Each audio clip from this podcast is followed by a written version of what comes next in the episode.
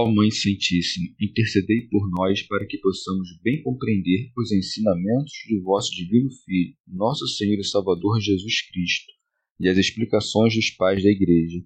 Ó Virgem Imaculada, ofereço-vos este trabalho e peço que abençoais aqueles que o ouvirem, e que seja para a maior honra e glória de Deus. Amém. Senhor Onipotente, purificai o meu coração e os meus lábios vós que purificastes os lábios do profeta Isaías com carvão em brasa, e dignai-vos, por tal modo, purificar-me com a vossa misericórdia, para que possa dignamente anunciar o vosso santo Evangelho. Por Jesus Cristo nosso Senhor. Amém. Senhor, abençoai-me. Que o Senhor resida no meu coração e nos meus lábios, para que anuncie digna e convenientemente o seu Evangelho. Amém. Evangelho de Nosso Senhor Jesus Cristo, segundo São Lucas. A visitação. Naqueles dias, Maria pôs-se a caminho para a região montanhosa, dirigindo-se apressadamente a uma cidade de Judá. Entrou na casa de Zacarias e saudou Isabel. Ora, quando Isabel ouviu a saudação de Maria, a criança lhe estremeceu no ventre e Isabel ficou repleta do Espírito Santo. Com um grande grito, exclamou: Bendita és tu entre as mulheres, e bendito o fruto do teu ventre. Donde me vem que a mãe do meu Senhor me visite?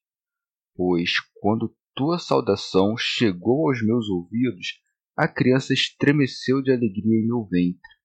Feliz aquela que creu, pois o que lhe foi dito da parte do Senhor será cumprido. Comentários dos Pais da Igreja Santo Ambrósio Tendo o anjo anunciado coisas ocultas, ofereceu à Virgem o exemplo da mulher estéril para confirmar a sua fé. Quando Maria ouviu isso, não com incredulidade diante do oráculo, nem com incerteza diante do mensageiro, nem duvidando do exemplo, mas alegrando-se pelo voto e zelosa do seu dever, dirigiu-se com pressa, movida pela alegria, às montanhas. Por isso segue. Maria pôs-se a caminho para a região montanhosa. Com efeito, o que poderia fazer Maria, já cheia de Deus, se não subir com presteza às alturas? Orígenes. Jesus, que estava no seu ventre, tinha pressa para santificar João, encerrado ainda no ventre de sua mãe. Por isso segue, dirigindo-se apressadamente. Santo Ambrósio. A graça do Espírito Santo não conhece delongas. Aprendei, ó virgens, a não vos deterdes nas praças, a não vos misturardes com o povo em conversas. Teofilacto foi às montanhas, porque Zacarias habitava nas montanhas. Por isso segue. A uma cidade de Judá entrou na casa de Zacarias. Santo Ambrósio. Aprendei vós, santas mulheres, os cuidados que deveis prestar a vossas parentas grávidas. Maria, pois, que estava só em seu quarto, não deixou de aparecer em público pelo seu pudor virginal nem abandonou seu zelo pela aspereza das montanhas, nem o cumprimento do seu dever pelo longo caminho. Aprendei também, virgens, a humildade de Maria. Vem a parente a sua próxima, a mais jovem a mais anciã. Não apenas vem, como também a saúda primeiro. Por isso segue. E saudou Isabel. Convém, pois, que, quanto mais casta seja uma virgem, tanto mais humilde seja e mais deferente com os superiores em idade. Deve ser mestra em humildade a que professa a castidade. É também causa de piedade, porque o superior vem ao inferior para auxiliá-lo. Maria vem a Isabel, Cristo a João. São João Crisóstomo ou, de outro modo, a Virgem ocultava no fundo do seu coração o que lhe fora dito e não revelou a ninguém, porque não cria que dariam crédito a relatos miraculosos. Antes, pensava que se falasse receberia ultrajes como se ocultasse uma culpa própria. Expositor grego recorre unicamente a Isabel. Com efeito, estava acostumada a isso por causa do parentesco e de outros laços semelhantes.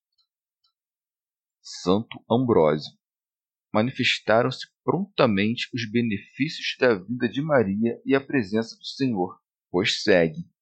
Ora, quando Isabel ouviu a saudação de Maria, a criança lhe estremeceu no ventre. Vê a diferença e a propriedade de cada palavra. Isabel ouviu antes as palavras, mas João sentiu antes a graça. Ela ouviu segundo a ordem da natureza, e este exultou em razão do mistério. Aquela sentiu a vinda de Maria, este a vinda do Senhor. Expositor grego. O profeta vi e ouve melhor que sua mãe e saúda o príncipe dos profetas. Como não pudesse saudá-lo com palavras, salta no ventre de sua mãe, com o que manifesta a maior alegria. Quem alguma vez teve notícia de que alguém saltasse antes do seu nascimento? A graça introduziu coisas desconhecidas pela natureza. Recluso no ventre de sua mãe, o soldado conheceu o Senhor e o rei que haveria de nascer, sem que o véu do útero constituísse obstáculo para a visão mística. Com efeito, não viu por entre as pálpebras, mas com o espírito. Orígenes. Não havia, pois, ficado cheio do espírito até ter estado diante daquela que levava o Cristo em seu ventre. Foi então que ficou cheio do Espírito e exultava dentro de sua mãe. Por isso segue. E Isabel ficou repleta do Espírito Santo. Não se deve, portanto, duvidar que aquela que então ficou cheia do Espírito Santo ficou cheia por causa de seu filho.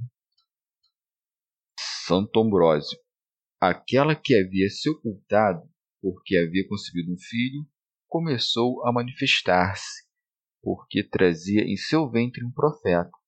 E aquela que antes se envergonhava, agora bendiz. Por isso segue. Com um grande grito, exclamou: Bendita és tu entre as mulheres. Exclamou em alta voz quando percebeu o advento do Senhor porque acreditou que seria um nascimento miraculoso. Orígenes diz, pois, Bendita és tu entre as mulheres. Nenhuma jamais participou ou poderia participar de graça tão grande, pois uma única é a mãe da única semente divina. São Beda Maria é abençoada por Isabel com as mesmas palavras proferidas pelo anjo, a fim de mostrar que seria venerada pelos anjos e pelos homens. Teofilacto. Como, porém, houvera outras mulheres santas que, contudo, geraram filhos manchados pelo pecado, acrescenta: E bendito o fruto do teu ventre. Ou, de outro modo, disse: Bendita és tu entre as mulheres. E, como se alguém lhe interrogasse, acrescentou: E bendito é o fruto do teu ventre. Como é dito no Salmo 117: Bendito o que vem em nome do Senhor. Nós vos bendizemos da casa do Senhor. O Senhor é Deus e faz brilhar sobre nós a sua luz. A Sagrada Escritura costumava tomar a palavra e significando por quê? Orígenes chamou o Senhor de fruto do ventre da mãe de Deus, porque não procedeu de varão, mas somente de Maria, pois os que foram semeados pelos seus pais são frutos destes. Expositor grego. Somente este fruto é bendito, porque é produzido sem varão e sem pecado. São Beda. Este é o fruto que foi prometido a Davi. Um descendente da tua linhagem porei sobre o teu trono. Severo de Antioquia. Dessa passagem, na qual se declara que Cristo é fruto do ventre, extrai-se uma refutação contra Eutiques. Com efeito, todo fruto é da mesma natureza que a planta da qual procede.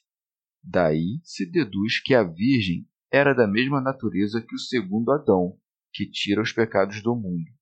Também aqueles que dizem ser a carne de Cristo mera aparência ficam confundidos diante do verdadeiro parto da Mãe de Deus, porque o fruto procede da substância mesma da árvore. Onde estão os que dizem que Cristo passou pela Virgem como que por um aqueduto? Notem as palavras de Isabel, que ficou cheia do Espírito Santo. Cristo foi fruto do ventre. Prossegue. Donde me vem que a mãe do meu Senhor me visite? Santo Ambrósio. Não diz isso por ignorar, pois sabe que é pela graça e pela operação do Espírito Santo que a mãe do Senhor saúda a mãe do profeta para proveito de seu filho, mas para manifestar que isso não se deve a méritos humanos, mas ao dom da graça divina, diz: Donde me vem? Isto é, com que direito, por quais atos, por quais méritos? Orígenes, dizendo isso, está de acordo com o seu filho, pois também João se considerava indigno da aproximação de Cristo. Chama Mãe do Senhor a que ainda é virgem, antecipando o cumprimento das palavras dos profetas. A providência divina levou Maria a Isabel para que o testemunho de João chegasse desde o ventre ao Senhor. Desde então, o Senhor constituiu João profeta do Senhor. Por isso segue: Pois quando tua saudação chegou aos meus ouvidos, a criança estremeceu de alegria em meu ventre. Santo Agostinho. Para dizer isso, como antes falou o evangelista, ficou cheia do Espírito Santo, o qual, sem dúvida, lhe revelou, e por isso soube o que significava o salto do filho, isto é, que viera a mãe daquele de quem ele seria o precursor e a testemunha.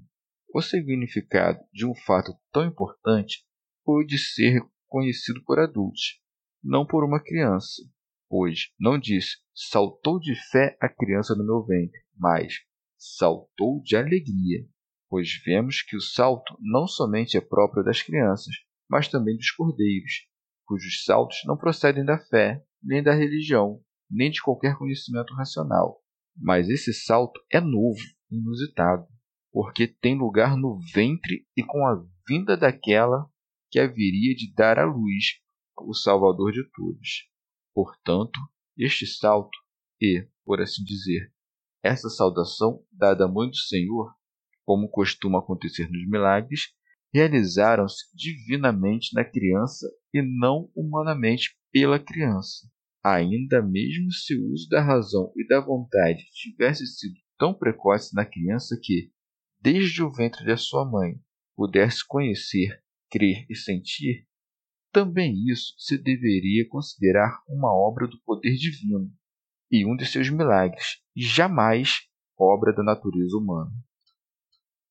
Orígenes, a mãe do Senhor, viera para ver a concepção miraculosa de Isabel, que o anjo lhe anunciara, para que disso resultasse uma crença naquela concepção mais eminente que sobreviria à Virgem. Referindo-se a essa fé, fala Isabel: Feliz aquela que creu, pois o que lhe foi dito da parte do Senhor será cumprido. Santo Ambrósio vê que Maria não duvidou, mas acreditou e por isso obteve o fruto da fé. São Beda não é de se admirar que o Senhor, que haveria de redimir o mundo, começasse sua obra pela sua mãe, para que aquela pela qual a salvação de todos foi preparada fosse a primeira a receber por penhor o fruto da salvação. Santo Ambrósio. Também vós sois bem-aventurados, porque ouvistes e acreditastes. Qualquer alma que tenha acreditado concebe e gera o Verbo de Deus e reconhece as suas obras. São Beda. Toda alma que concebe o Verbo de Deus sobe prontamente pelo caminho do amor ao mais alto perfume das virtudes, posto que pode penetrar na cidade de Judá, isto é, a cidadela da oração e do louvor, e até a perfeição da fé, da esperança e da caridade, como que permanecendo três meses nela.